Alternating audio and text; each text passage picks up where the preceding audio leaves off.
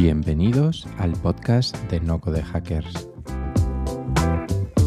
En el podcast entrevistamos a personas referentes del ecosistema español de No Code para conocer un poquito más acerca de sus proyectos y entender cómo está siendo ese viaje. Decirte que si es la primera vez que nos escuchas, que tenemos formación de no code en nuestra página nocodehackers.es y que cada jueves enviamos una newsletter con las principales novedades del ecosistema no code a la que te puedes suscribir. Yo soy Alex y bienvenidos a No Code Hackers.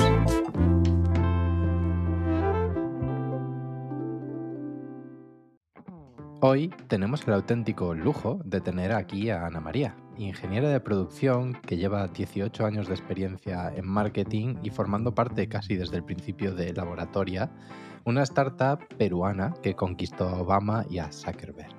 Ahora lidera Caudal con la misión de intentar ayudar a las organizaciones a ser mucho más ágiles. Para hablar de todo esto, del futuro del trabajo, de la educación, del no-code, se ha venido hoy por aquí. Bienvenida. Hola Alex, muchas gracias por la invitación. Gracias a ti por venir. Eh, la verdad es que es un perfil muy curioso, ¿no? Porque nos conocimos en Transcend, eh, gracias a Alberto Arenaza, y, me sorprendió mucho el, tu background, ¿no? Eh, cómo, llegas hasta aquí? Me gustaría repasar un poquito tu, trayectoria, ¿no? Y vamos a empezar por el principio. ¿Por qué estudias ingeniería industrial o de producción? Realmente, así total, total honestidad, no tenía idea de qué estudiar. Y, mi hermana mayor, que trabajaba en esa universidad, que se llama la Simón Bolívar en Venezuela, me recomendó ingeniería de producción porque era como la más general. Entonces, si no sabes, estudia esa, que es como un poquito de cada ingeniería. Eso fue. Más inspiradora mi respuesta. No, pero, pero interesante. ¿Y, qué tal esos, esos años? No sé si cuántos años eran, eran en tu época, tres, cuatro, cinco, seis. Cinco. Cinco. Bien exigente. Esa universidad es, bueno, ahorita muchas cosas han decaído en, mi amado país, pero era una universidad la mejor en ingeniería, entonces era muy exigente. Yo era, yo era súper nerd, todavía lo soy. Entonces, em, era así, me gradué cum laude, estudiaba muchísimo, me encantaban las matemáticas. Por un momento pensé estudiar matemática pura, porque sabía demostrar teoremas que nadie sabía demostrar. era una época bien geeky, sobre todo al inicio, bien nerd. Em, después conocí a mi esposo, que, que, con el que estoy hace 21 años y con el cual eh, es mi socio de vida y también en, en laboratoria. Ajá y casualmente lo conocí en una clase de programación de C++. Ostras.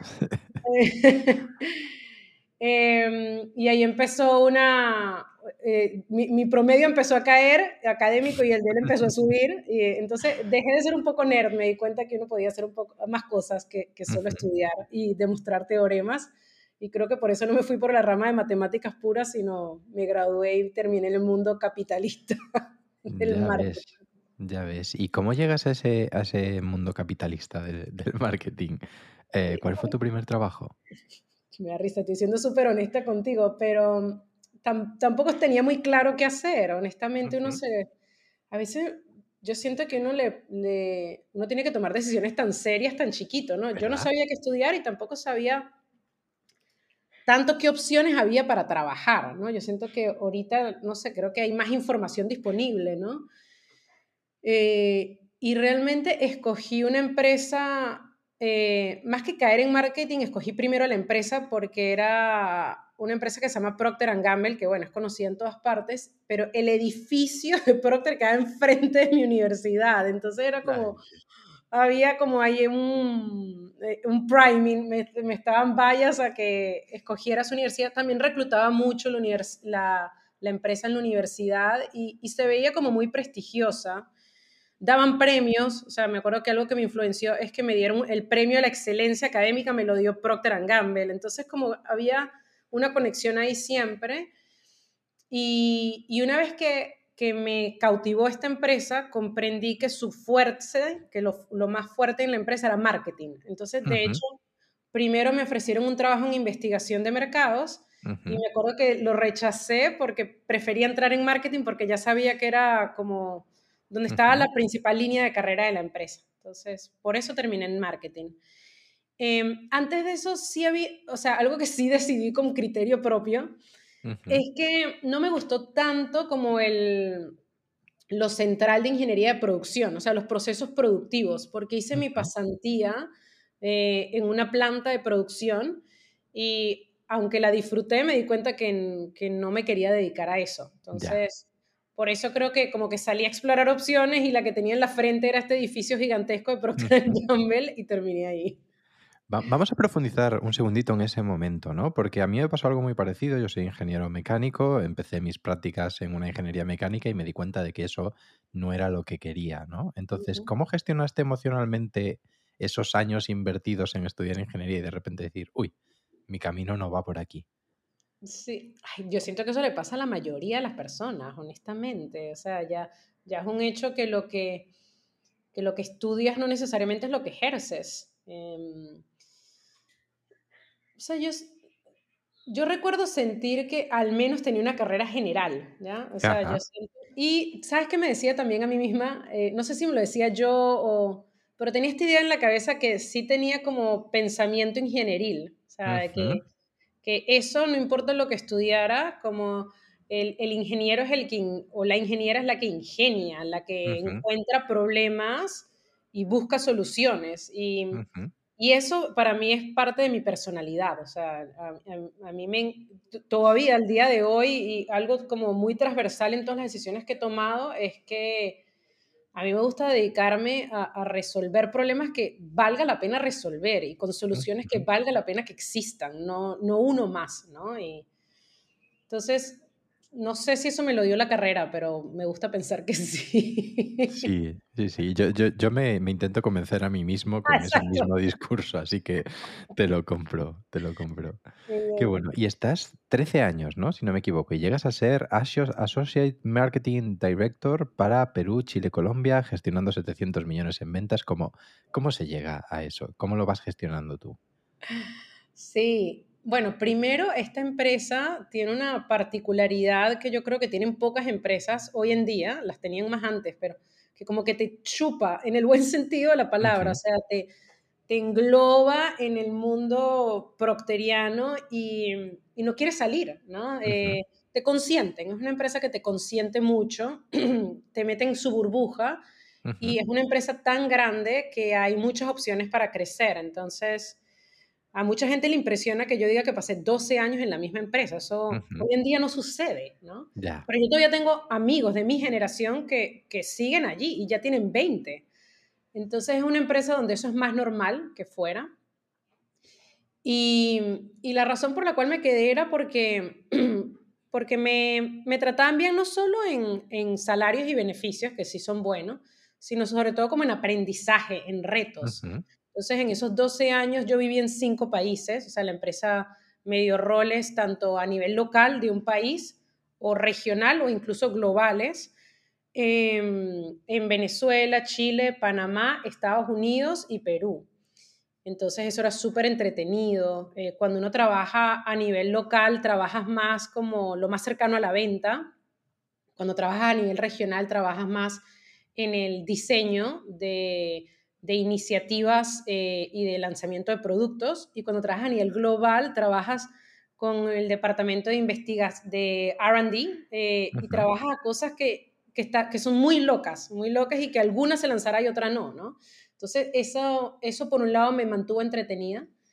Y lo otro, que es más único en mí, porque eso que te acabo de contar es lo que ofrece cualquier multinacional, ¿no? Correcto y, por lo cual uno se queda como distraído. Pero algo como sí muy mío es que yo rápidamente en Procter Gamble, en el segundo año de, de mercadeo, como que me di cuenta que yo quería hacer mucho más que vender champú o jabones, ¿no? Y, y, y, la empresa me lo permitió, o sea, yo siendo bien chiquita, tenía 25 años y me acuerdo de hablar a mucha profundidad con la gerente general de cuidado del cabello y decirle, mira, yo estaba en Pantene en ese momento y Pantene tenía el reto de ser una marca más cercana a sus usuarias, para ganarle a Sedal, básicamente, pero Sedal era, mira, se parece a mí, en cambio Pantene parece una diosa del Olimpo, ¿no? y yo me acuerdo de hablar con esta mujer y decirle, oye, si queremos ser más cercana a las mujeres que consumen Pantene, deberíamos ser cercanas a su realidad de vida, a sus problemas y darles más que un pelo brillante, ¿no?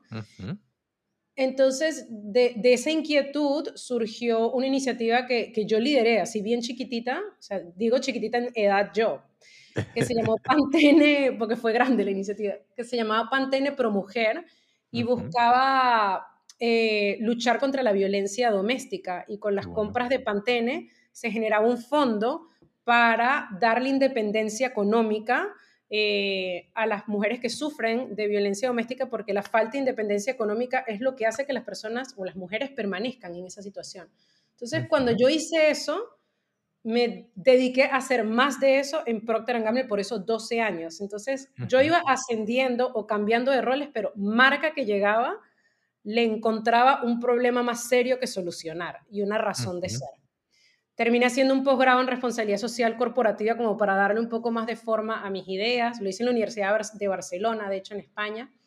Entonces, más a nivel personal, eso fue lo que me mantuvo a mí distraída 12 años, hasta que me di cuenta, y podemos hablar después de eso, que podía dedicar el 100% de mi tiempo a resolver un problema que merece ser resuelto con mi propia empresa. Y eso fue lo que me hizo renunciar. 100%. 100%. Pues qué interesante. Vamos a hablar justo de ese punto, ¿no? Eh, yo creo que Laboratoria, probablemente la gente que escucha habitualmente este podcast no lo conozcan. Eh, yo no lo conocía hasta que te conocí a ti, pero me parece una auténtica maravilla, ¿no? Entonces, ¿podrías contarnos un poquito más del proyecto y de por qué nace y cuál es tu rol dentro del proyecto? Sí, mira, Laboratoria lo empezaron en el 2014 mi esposo, Rodolfo, Mariana y Germán, que Mariana y Germán son esposos también. Entonces empezaron mi esposo y una pareja amiga. Y ellos realmente lo que empezaron fue una agencia de desarrollo web. Tenían una agencia de desarrollo web que se llamaba Ayu y cuando intentaron crear el equipo de desarrollo eh, no podían. O sea, era súper difícil conseguir en el 2014 en Perú desarrolladores webs Em, y era literalmente imposible conseguir una mujer, literalmente. Y cuando vino la primera mujer, se llamaba Andrea del Río, em, había aprendido por su cuenta. De hecho, había estudiado economía en la universidad y había aprendido por su cuenta eh, desarrollo web o front-end development específicamente para generar ingresos y le iba mejor con eso. Entonces ahí este, se nos ocurrió, y digo se nos ocurrió porque estamos muy cerca, obviamente yo no seguía en Procter, pero eran mis conversaciones de todos los días, ¿no? Con mi esposo y con, con mis amigos. Oye, si, si no podemos conseguir desarrolladores web y sobre todo mujeres, hagamos una academia, creo que en ese momento ni siquiera le llamamos bootcamp, o sea, un programa para formar a, a la mujer que necesitamos en Ayo, ¿no? Y entonces así surgió eh, laboratoria, como un piloto de, en el 2014 eran 15, fueron 15 mujeres eh, y conseguimos a Meche, que la contratamos en Ayu, o la contrataron ellos en Ayu realmente. Y, y de repente empezó, como estábamos en este mundo igual de, con otras agencias amigas, nos, nos, pedían también otras desarrolladoras, ¿no? Entonces una empresa que se llamaba Caleidos, que ha crecido bastante también, eh, contrató a otra chica que se llamaba Patricia. Entonces yo ahí estaba en Procter y dije, wow, aquí hay algo súper interesante. O sea, con total honestidad, cuando ellos eran una agencia web, eh, que era yo, a mí no me interesaba saltar a eso, porque, porque, me, porque el mundo no necesitaba una agencia web más, era lo que pudieron hacer para empezar. Pero yo sí sentí, wow, el mundo necesita esto, el mundo necesita un laboratorio. Y eso fue lo que me hizo renunciar, el irme a unirme a ellos tres en, después del piloto para así hacer el laboratorio más, más, más grande, ¿no? Y, y, cuando yo me uní, de hecho, se unieron también en el 2015 eh, una amiga en México y una amiga en Chile, y rápidamente en su segundo año ya el laboratorio estaba en tres países, y después ya con más calma y orden nos expandimos también a Colombia y a Brasil, y ya, es, ya, ya no tiene fronteras porque ya realmente es remoto a raíz de la pandemia que que con todas las cosas malas que ha sucedido con la pandemia, realmente a nosotros nos impulsó a, no ser tan locales y, ofrecer la oportunidad de laboratorio a muchas más mujeres por, por Latinoamérica, ¿no? Qué bueno. Qué bueno, casi nada. Eh, Y vamos, vamos, a, vamos a profundizar un poquito eh, antes de entrar en lo que estáis consiguiendo con la laboratoria, que es una pasada y caudal. Eh, en ese contraste personal de estoy en una multinacional, llevo 13 años, soy una responsable que tengo, pues no sé cuánta gente tendrías por debajo, pero me imagino que mucha. Más de 60. Más de 60, a de repente está todo por hacer y lo tengo que hacer yo, ¿no? Lo eh, subestimé por completo. ¿Qué te chocó de eso? te puedo decir que lloré en el baño. Me acuerdo del día que lloré en el baño, clarito. no, lo subestimé por completo y siento que es imposible, o sea, a pesar de que yo lo diga acá, hay que vivir el cambio para realmente saber qué es. Porque en términos generales, creo que el, uno de los principales misconceptions, y disculpa el spanglish, esa es otra cosa que también arrastro de Procter Gamble, eh, uno de los principales malentendidos es que la experiencia corporativa te sirve para el emprendimiento, ¿ya? Mm. Obviamente hay algunas cosas básicas que te sirven, pero la mayoría creo que no. Y, más, y a veces me choca cuando creen, o sea, cuando hay mentores del, del mundo corporativo para ayudar a emprendedores, este, con sus buenas intenciones, pero yo me acuerdo cuando yo renuncié, que mucha gente me decía, wow, ahorita por, o sea, vas a traer todo tu conocimiento a, a laboratoria. Entonces, yo nunca he sido una persona arrogante, para nada, pero sí tenía un poco de sobreconfianza. O sea, yo sentía que tenía mucha preparación y mucho que dar eh, a laboratoria. Y obviamente sucedió, pero no estaba preparada para, como un cachetón en la cara, de lo mucho que, que, me iba a dar cuenta que no sabía. O sea, yo venía como, bueno, tengo todo esto y lo voy a ir a aportar. Y de repente, wow, tengo menos, o sea, de, las 100 cosas que tengo, 10 sirven y tengo que aprender 90. Esa era más o menos la situación, ¿no? Y incluso en el mundo del marketing, que había pasado 12 años especializándome en marketing en, en, en Procter Gamble, el, el, eh, llegué y obviamente dije, bueno, yo me encargo de todo lo de marketing de laboratorio, porque obviamente no había nadie. el departamento de marketing o de branding éramos yo y un intern. O sea, yo podía llamarme la CMO, pero también realmente era la asistente, era todo yo, ¿no? Entonces, como me tenía que encargar de todo lo relacionado a marketing de una nueva empresa, todo, todo, cuando te hablo, todo, desde marketing digital hasta identidad visual, hasta copywriting, todo, producción de videos, todo ahí me di cuenta, y fue cuando lloré, que, que yo sabía eh, pedir marketing, yo sabía juzgar, o sea, yo tenía buen criterio para juzgar buen marketing o mal marketing una vez hecho, pero yo no sabía hacer marketing. E, e, eso, ese, el no saber hacer, fue lo que a mí me, me, al principio me hizo llorar y después me empoderó, obviamente. y, todo esto tiene que ver ahorita con el no code, ¿no? O sea, más, es, es, es impresionante como el hacer, el, volver a una persona maker, no es una habilidad del mundo corporativo y no es una, una habilidad tan valorada. Entonces yo pasé 12 años ascendiendo eh, en, un, en, en, un área que es marketing sin saber hacer marketing. Me parece absurdo, pero yo no sabía hacer una página web, yo no sabía hacer un ad de Facebook o de Instagram o del que fuera, yo no sabía manejar Google, ni, ni Google AdWords, ni Google Analytics, no sabía hacer nada, sabía pedir, sabía juzgar, pero no sabía hacer. Entonces, siento que eso es un problema bien serio que tenemos todavía, incluso en las nuevas generaciones. Las carreras, ni la, ni la universidad, ni la, ni, el mundo corporativo muchas veces te lleva a hacer, al menos que te dediques a algo muy específico. Obviamente, si te dedicas a biomecánica en, en, la universidad y trabajas en hacer piezas, sí, sí haces, pero mucha gente no hace. 100%. Y por eso yo creo que nace Caudal, ¿no? Que es una empresa hermana de laboratoria. Eh, cuéntanos un poquito más de Caudal y, y, por qué estás lanzando o liderando. Te me estás cortando un poco. Yo, ¿Tú me ves bien a mí o me escuchas bien? Yo te escucho perfecto. ¿Tú me escuchas? Ya. Se, se te cortó un poquito. Ah, no te preocupes. Sí. Que decía... se, empezó a ver tu video. Vale, no te preocupes porque el vídeo lo está grabando mi ordenador, así que no te, no te preocupes. Mientras me escuches bien, todo, todo va bien. Eh, te decía, te dedicas ahora a Caudal, ¿no? Empresa hermana de laboratoria. Mm, ¿Por qué nace esto y por qué das el salto a liberarla?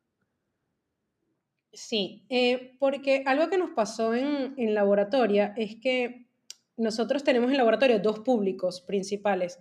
Las mujeres que entran al bootcamp, porque el laboratorio es un bootcamp solo para mujeres, eh, porque buscamos cerrar el, el, gap de género que existe en la industria tecnológica.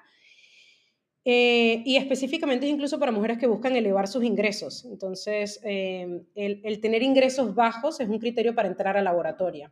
la mayoría realmente no tiene ingresos. entonces, ese es un público. Y el otro público es las empresas empleadoras. ¿ya? Em, y ya tenemos más de 950 empresas empleadoras y, mm, y estábamos teniendo relaciones constantes con empresas empleadoras, con los bancos, con los retailers, con todo, con todo, obviamente las empresas tecnológicas, pero sobre todo las empresas que están pasando por esto que se llama transformación digital, o sea, un banco, un retailer, una aseguradora, eh, una empresa de turismo, hotelería, Em, se empezaron a impresionar mucho con la mentalidad que venían las egresadas de laboratorio. Entonces empezaron a decirnos que a mí, a mí me gustaría que no solo las egresadas de laboratorio tuviesen esa mentalidad, sino las personas que trabajan en mi empresa también. Y específicamente el CEO de un banco que se llama Interbank em, nos preguntó si teníamos capacitaciones corporativas. Ah, un paréntesis acá. Realmente eh, los CEOs nos escuchaban en ese momento, no solo por la colocación de egresadas de laboratorio, sino por Obama y Mark Zuckerberg. Porque, porque eso ahora, nos metemos en eso, nos metemos en eso. eso sucedió un poco random y es gracioso como sucedió. Hizo que los CEOs quisieran conocer de laboratorio. Entonces, combinando esas dos cosas, eh, nos, nos, nos empezaron a pedir realmente entrenamientos organizacionales y como buenos emprendedores, no dijimos que no, dijimos sí, sí, sí los tenemos y en verdad no los teníamos. Por supuesto. Y lo tuvimos que hacer. Entonces empezamos a hacer entrenamientos organizacionales dentro del laboratorio y eso fue a finales del 2016, principios del 2017. Y eso, y eso empezó a crecer, así como algo chiquito dentro del laboratorio, que, que, que, que no lo vendíamos mucho externamente porque laboratorio, su misión es eh, formar mujeres eh, en tecnología, no es dar entrenamientos organizacionales. Entonces, lo hacíamos, pero no lo decíamos tanto, se iba regando la voz, eh, íbamos creando más entrenamiento y, empiezan a pasar los años y sobre todo esto crece en, entre 2018 y 2020, empieza a crecer la, la demanda de esto y, y de repente tenemos más de 60 clientes y más de 10.000 estudiantes allí, ¿no? Entonces dijimos, literalmente estamos siendo un poco tontos en mantener esto dentro del laboratorio, como escondido, eh, hagámoslo más estratégicamente y, por eso creamos caudal. ¿no? Em, y cuando creamos caudal, em, lo primero que hicimos fue tratar de darle un poco de orden, ¿no? porque dentro de ese saco de entrenamientos había muchas cosas. Entonces empezamos a ver qué era lo que hacía más falta y ahí nos dimos cuenta que, faltaba mucho ayudar a las personas a adaptarse mejor al cambio y sobre todo un cambio en específico, que es a la adopción de tecnología en mi trabajo eh, y específicamente rompiendo una barrera muy grande que existe y que, de la cual poco se habla, y es que muchas personas creen que no son buenas para la tecnología y que la tecnología es muy compleja para ellas. Entonces, de eso trata Caudal, de ayudar al trabajador común y corriente a romper esas creencias limitantes que tienen con la tecnología de que no es para ellos y mostrarle que hay herramientas súper sencillas que pueden adoptar para digitalizar parte de su trabajo. ¿Y cómo hacéis eso? Porque me parece súper interesante que me lo encuentro muchísimo en, gente que les hablo del NOCO, les hablo de herramientas como, como Glide o Adalo y les digo, mira, es fácil, pero me dicen, mira, es que yo no valgo. ¿Cómo trabajáis eso? Sí, sabes que ese, sí, es impresionante ese yo no valgo. El, el, término, el término como psicológico es síndrome del impostor o, a veces mentalidad fija en lugar de mentalidad de crecimiento. Y, y a lo largo de los años en laboratorio y en caudal hemos desarrollado una metodología para empoderar a las personas. Ya, no es fácil, ¿ya? y en laboratorio es menos difícil que en caudal porque tenemos más tiempo, pero la esencia, la esencia de laboratorio es eso, o sea, porque nuestro bootcamp, imagínate el salto, la mayoría de las estudiantes que entran al laboratorio son, son mujeres súper competentes, pero con una cantidad de creencias limitantes encima, ¿no? Que se les han puesto, obviamente, por su situación socioeconómica, por el empleo informal al cual han logrado acceder, por los estereotipos de éxito. O sea, ¿qué pasa? Que uno tiene muchos estereotipos en la cabeza. Entonces, primero, si no cumples con los típicos estereotipos de éxitos de títulos, cargos, eh, ya eso empiezas a sentirte bajoneado. Y si además estás acostumbrado a una experiencia de aprendizaje eh, tradicional, donde te ponen como las cosas en cucharita y te hacen las cosas fáciles, y sí es cierto que la tecnología no es fácil a la primera, no es intuitiva, entonces te frustra. Entonces, todo se trata de romper creencias limitantes, tanto de estereotipos de éxito como de modalidades de aprendizaje Em, para tú como aventurarte a aprender algo nuevo. Eh, y obviamente del lado de nosotros como los coaches también hay una responsabilidad de, de, medir bien el nivel de dificultad, ¿ya? Porque la, hay también estudios de, cómo se motiva una persona a aprender. Y, y, si es muy fácil, no le motiva, y si es muy difícil, no le motiva, pero si es 4% más alto de su nivel de dificultad, ahí es que le motiva.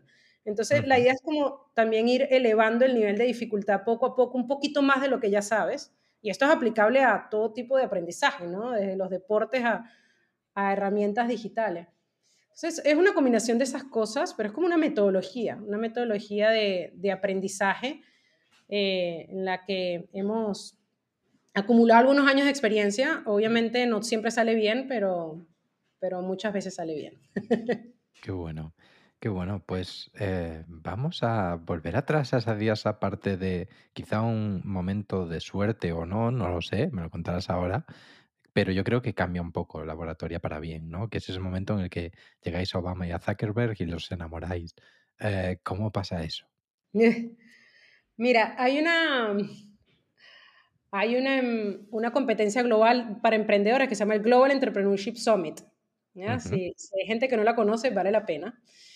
Eh, lo, organiza la, lo, lo, empezó Obama en su administración porque uno de sus objetivos era impulsar el emprendimiento en el mundo, no solo en Estados Unidos, el emprendimiento en el mundo. Entonces creó el Global Entrepreneurship Summit. ¿ya? Y eh, el primero que él hizo fue en Stanford University, Después se hicieron por distintos lugares del mundo y para cerrar, cuando ya era su último, su octavo Entrepreneurship Summit, él también lo quiso hacer en, en Stanford University. ¿ya? Em, y, y, me acuerdo que a María, fue Mariana, eh, mi socia y, CEO de laboratoria, la que encontró como la invitación. Pero yo me acuerdo que ella dijo, mira, me invitaron a, este, a esta, no sé si era alguien le mandó la invitación por correo, pero como deberías aplicar a esto, pero ella no quiso aplicar. Imagínate un poco el síndrome del impostor. En ese momento también el laboratorio era bien chiquito, ¿ah? era nuestro, nuestro, realmente, o sea, empezó en, septiembre del 2014, eh, o sea, casi dos años y medio teníamos, ¿no? Y Mariana dijo, mira, me invitaron a esto, pero yo no voy a aplicar porque no creo que nos acepten. Eh, y yo lo vi y dije, no, no, yo sí voy a aplicar. yo voy a aplicar porque yo quiero conocer a Obama. Ese era el objetivo, ¿no?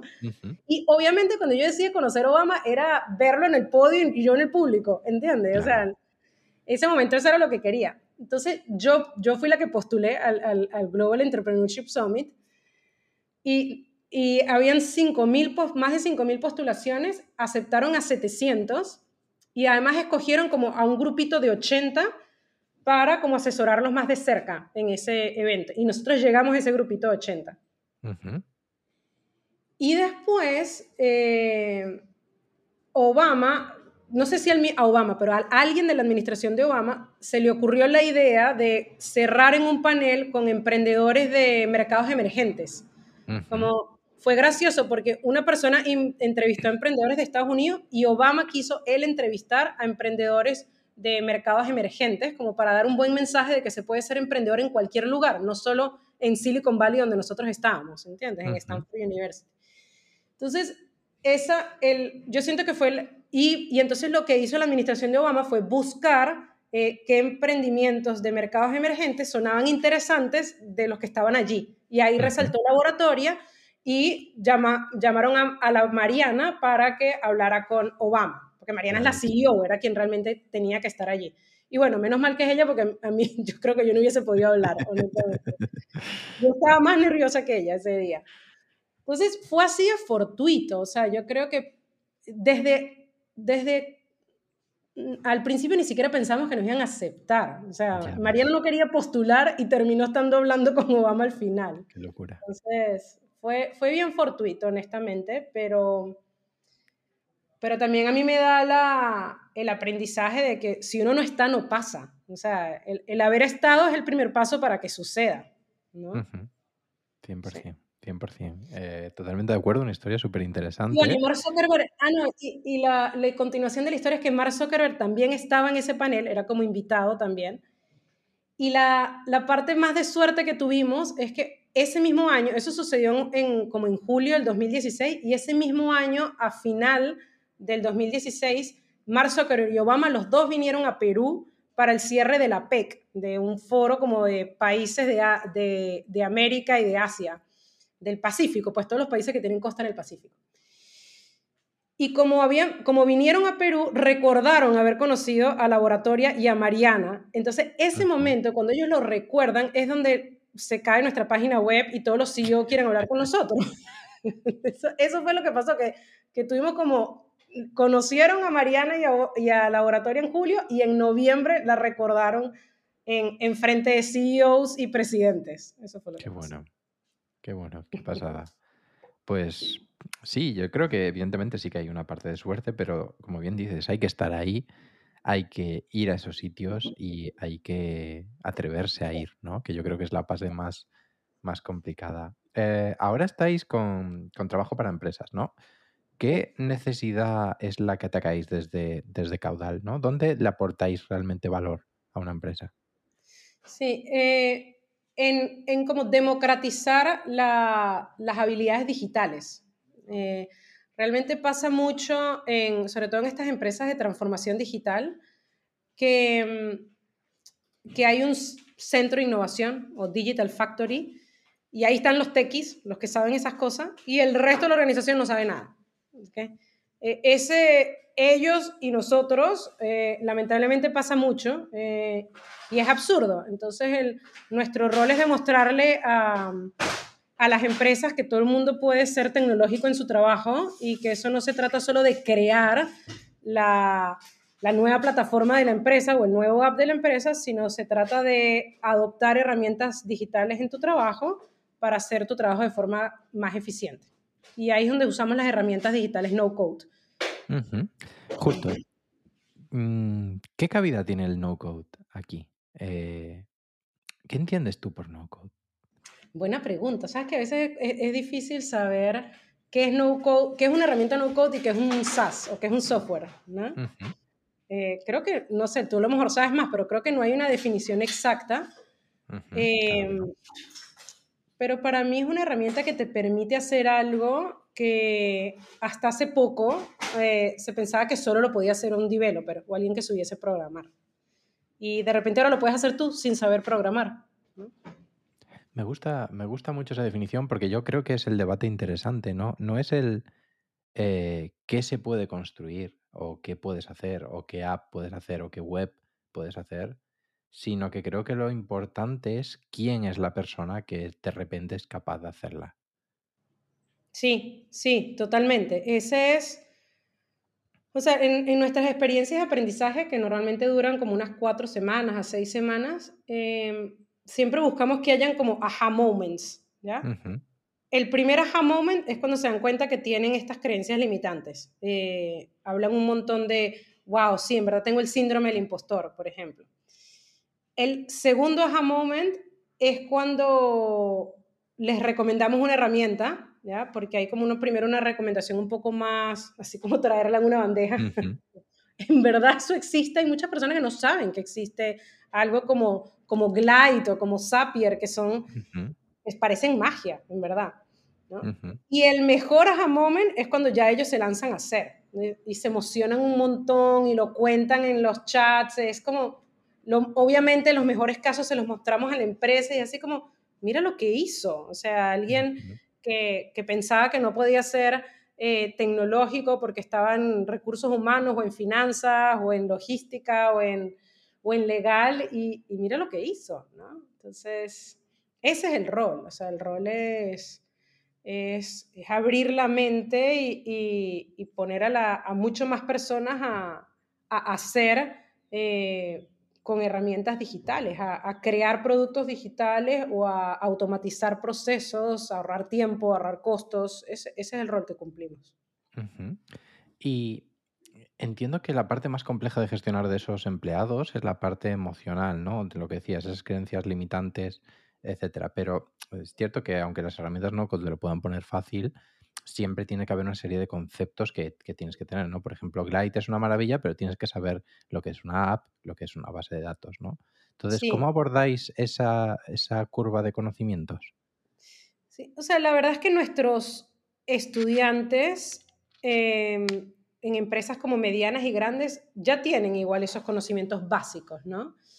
Em, después nosotros también tenemos algunos programas para, para para, pymes, donde a veces sí nos suele pasar que, las barreras son mucho más grandes eh, y ahí hacemos cosas mucho más básicas, ¿no? Porque en, Caudal nosotros hablamos no solo de herramientas no-code o no-code tools, sino de herramientas digitales, porque a veces que el no-code no se entiende, ¿ya? Em, entonces, por ejemplo, cuando nos vamos a, a públicos más básicos, nos vamos también nosotros más básicos en, en, los retos de digitalización que les ponemos. Por ejemplo, que tu Google My Business, o sea, que, tu, que, que, tu negocio tenga presencia en Google. Ese es un reto que le ponemos a, a muchos emprendedores, y, pero causa lo mismo, eh, son las mismas tres etapas. Qué interesante, qué interesante. ¿Y cómo, porque claro, yo me estoy enfrentando precisamente a ese tipo de retos, ¿no? Como formador, que, yo sí que tengo la oportunidad de profundizar más en algunas herramientas, hay muchas cosas que a mí me parecen fáciles y que la gente la puede, la puede tener eh, bastante claro y gustarles y hay veces que me doy cuenta que hago una sesión súper compleja, ¿no?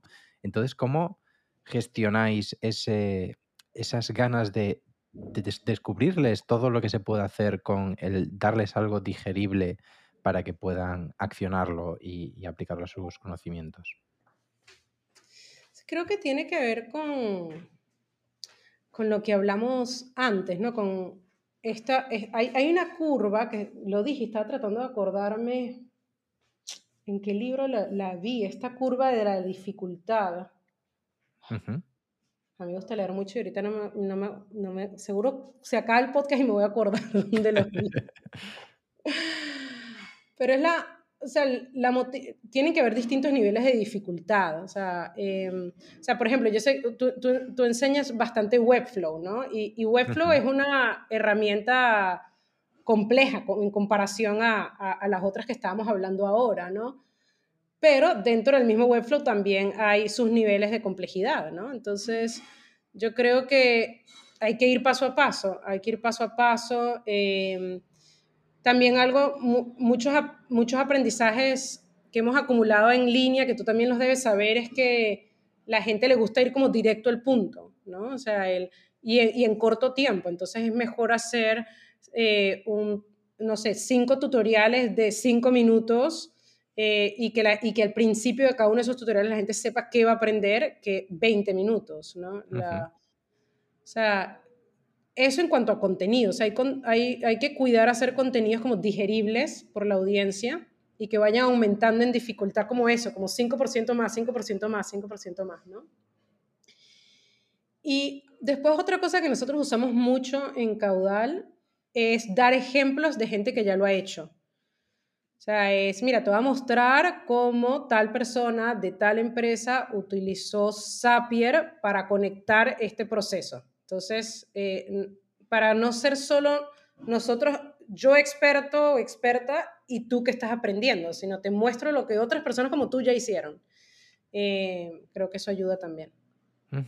Qué interesante. Pues vamos a, vamos a irnos cinco años hacia el futuro. Eh, ¿Cómo ves el ecosistema de, de no-code? ¿Crees que habrá gente que se dedique exclusivamente a esto? ¿O crees que será una herramienta o competencia más dentro de un perfil profesional? Ya hay gente que se dedica a esto. O sea, yo, como tú, pero digo como developer. Sí. No, yo creo que va a ser una profesión, totalmente, y una profesión más accesible también. Yo creo que es una, en general, si uno ve la industria tecnológica, toda, toda, toda, es una tendencia el hacerla más accesible. O sea, si nos vamos hace años, las, las primeras computadoras, las IBM Machines así gigantescas, pues solo las podían tener MIT y la NASA, ¿entiendes? Después vino la computadora personal. La primera computadora personal no tenía pantalla, o sea que tampoco es que era tan personal, era solo para la gente que, que, tenía, que la podía usar para ciertas funcionalidades y no para trabajo, ¿no? O incluso para hobbies. Entonces, yo siento que la industria como un todo, eh, y bueno, lo mismo con, con, con, los celulares, o sea, siempre va hacia el, el que más gente lo sepa usar. Y yo creo que lo mismo con los lenguajes de programación. Por ejemplo, obviamente los lenguajes binarios, ¿verdad? Y el, y el que a mí me tocó aprender C++, eh, y, y, antes de eso COBOL, o sea, todo eso era mucho más complejo que los lenguajes de ahora, que JavaScript es el que enseñamos en, en laboratoria y, sus similares, ¿no? Y yo siento que la siguiente mm, tendencia es este mundo de las herramientas no code, ¿no? De yo siento que cada vez van a ser más fáciles de usar y cada vez van a ser cosas más complejas. Eh, entonces, eh, se va a abrir un mundo inmenso de, de, oportunidades para crear, o sea, para no solo usar productos digitales, sino también crear tus propios productos digitales. Y a mí eso me parece maravilloso. O sea, por ejemplo, mi, mi esposo eh, es fanático de Bubble y yo he aprendido un poquito, pero es increíble todo lo que puedes hacer con Bubble, increíble. ¿Sabes? O sea, yo sí creo que va a haber un futuro donde eh, hayan como no-code developers o no-code makers o dentro de empresas o en sus propios emprendimientos y que eso sea un perfil muy valorado. Em, creo que una desventaja que tienen a lo mejor las o sea, sí siento que falta mucho conocimiento. O sea, hay veces que uno está metido en este mundo y uno cree que es súper conocido y no es. O sea, es muy poco conocido en comparación a... Hay cosas como mucho más evidentes para las personas de, no, necesitamos científicos de datos, por ejemplo, o necesitamos desarrolladores web. O sea, es verdad que las empresas necesitan estos dos perfiles, pero yo me atrevería a decir que se necesita más personas que sepan digitalizar parte de su trabajo con esta curiosidad de déjame ver qué herramienta puedo traer, aprender, implementar. Esa habilidad es mucho más masiva que ser, que la, o sea, si tú tienes una empresa y tienes 100 empleados, a lo mejor necesitas 20 con habilidades técnicas avanzadas tipo ciencia de datos, este, lo que sea, machine learning, blockchain, programación, y el otro 80 lo que tiene que tener es esta habilidad que tú tenías en, tu empresa, porque tú me lo dijiste, ¿no? De, oye, esto que estoy haciendo tiene que haber una mejor manera de hacerlo con tecnología, voy a averiguar y las voy a aprender. Esa habilidad, la desventaja que tiene es que es como más, menos tangible, eh, está regada toda por Google versus un lugar. Eh, entonces, eso es como una desventaja ¿no? que tiene. No sé. Qué interesante. Bueno, veremos. Eh, sí que es cierto que está empezando a haber puestos especializados eh, de esto, gente que se gana la vida haciendo apps en Babel o puertas en Webflow. Y mi última pregunta es si crees que tiene sentido que vosotros en laboratorio formáis a mujeres en, código, quizá empezar por formarlas en no código, abstraerse un poquito más y decirle, mira, esto es una aplicación. Sí, totalmente, lo estamos pensando. No lo hemos hecho, pero pero es ahí donde vemos un espacio con Bobble, tal cual. Eh, bueno, pues oye, muchísimas gracias por venirte por aquí, eh, Ana. Ha sido todo un placer. Eh, te doy aquí la oportunidad de que le cuentes a la gente dónde te pueden encontrar, hablarles un poquito de tu proyecto. Así que adelante. Sí, totalmente. Mira, me, me, pueden encontrar en directo a mi correo, es ana.caudal.la y el caudal es con K, ana.caudal.la. Y créanlo, no, no soy muy fan de las redes sociales. Eh, tengo una relación, o sea, las tengo que usar en el mundo del marketing, pero a nivel personal las uso muy poco. La que más uso es LinkedIn por la audiencia que tenemos en Caudal. Eh, así que también me pueden buscar por ahí. Qué bueno. Pues oye, muchísimas gracias por pasarte por aquí y seguiremos en contacto. Muchas gracias, Alex. Gracias por la oportunidad. Y felicitaciones por todo lo que están haciendo en No Code Hackers. Está muy, muy Muchísimas gracias.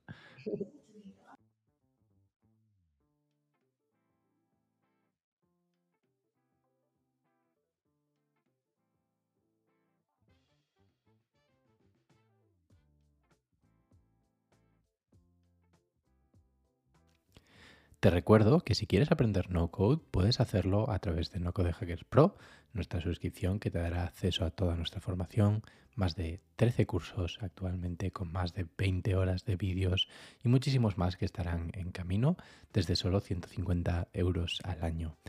Queremos además que te suscribas a nuestra newsletter donde todos los jueves publicamos las noticias más destacadas para que tú no tengas que estarlas buscando.